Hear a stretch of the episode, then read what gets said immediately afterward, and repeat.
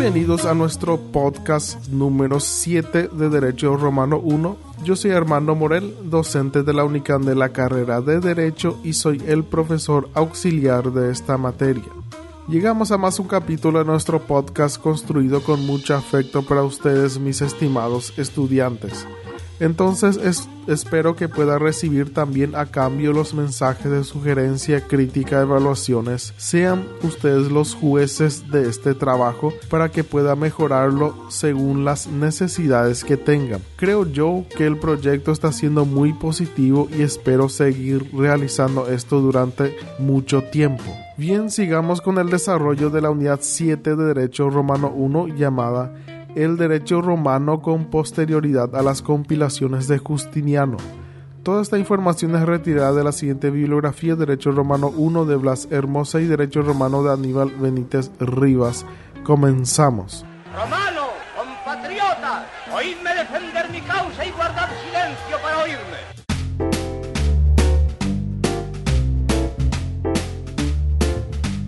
El derecho romano con posterioridad a las compilaciones de Justiniano. El emperador creía que su obra jurídica era tan importante que ya era definitiva, perfecta.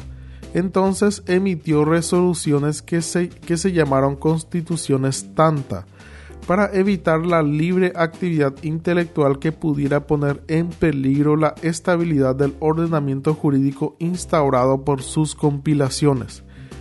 En otras palabras, él no quería que su obra sufriera, modificaciones en manos privadas por considerar que eso empobrecería su trabajo, pero obviamente sus providencias no tuvieron efectos.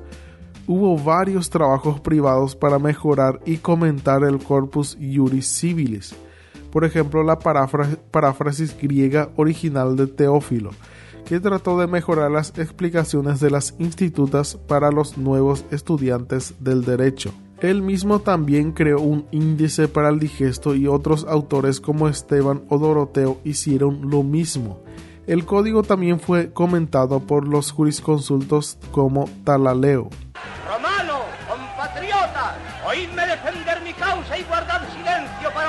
Principales obras jurídicas con la proliferación de los comentarios y ampliaciones a la obra de Justiniano.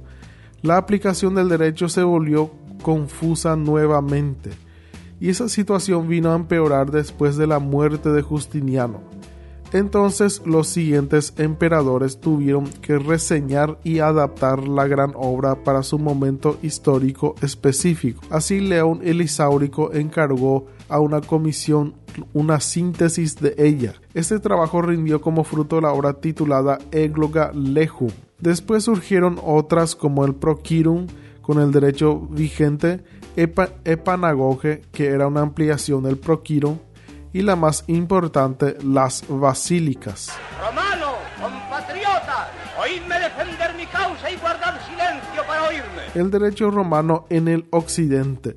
El imperio romano del occidente cayó en manos bárbaras en el 476 después de Cristo, abriendo paso a la Edad Media pero no significó la desaparición del derecho romano, más bien presentó una representó una transformación al ponerse en contacto con elementos extraños a la cultura romana. Además, los, los bárbaros aplicaban el sistema de la personalidad de la ley. Significaba que las personas podían elegir a cuál ley someterse en sus relaciones privadas sin importar el territorio en que se, en que se encontraran.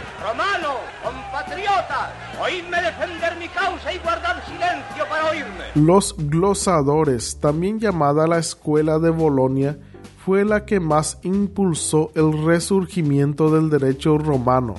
Se dedicaron a leer con mucha profundidad y a comentar el corpus juris civilis con glosas. Estas podían ser interlineales o marginales. En las primeras los comentarios eran hechas entre las líneas y las marginales, su nombre ya indica, al margen de los escritos. Destacamos a cuatro doctores que se distinguieron en esta tarea, Búlgaro Martino Gocia, Hugo Alberico y Jacobo de la Porta Raventa. Romano, compatriota, oídme defender mi causa y guardar silencio para para oírme. Los posglosadores, conocidos también como comentaristas, su trabajo fue más bien de glosar la glosa, o sea, comentar nuevamente el trabajo hecho por los glosadores, pero ellos buscaban una aplicación más práctica al derecho romano y la glosa. Los principales representantes tenemos a Sino de Pistoia, Bartolo de Ser Sassoferrato y Valdo el Ubaldo. Romano, compatriotas, oídme defender mi causa y guardar silencio para oírme. El derecho romano durante los siglos XV y XIX con la decadencia de los postglosadores surgieron escuelas espirituales con intensa repercusión en las artes, las letras y la filosofía. Así surgieron dos escuelas, la escuela humanista que encarnó el ideal de libertad mental del hombre y estableció el espíritu del libre examen rompiendo con la autoridad de la glosa. Escuela del derecho natural que se preocupó por elaborar un derecho universal inmutable fundado o derivado de la razón válido para todos los tiempos y para todos los países, razón por la cual no concedió al derecho romano una atención muy especial.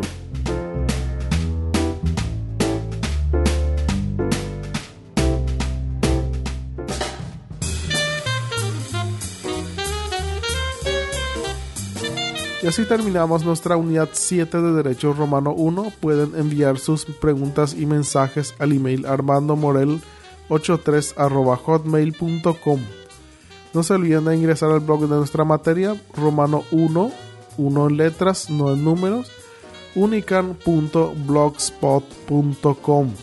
Las publicaciones de contenido y tareas serán en esa plataforma Muchas gracias por escucharme. Ya nos veremos en cualquier momento. Hasta pronto.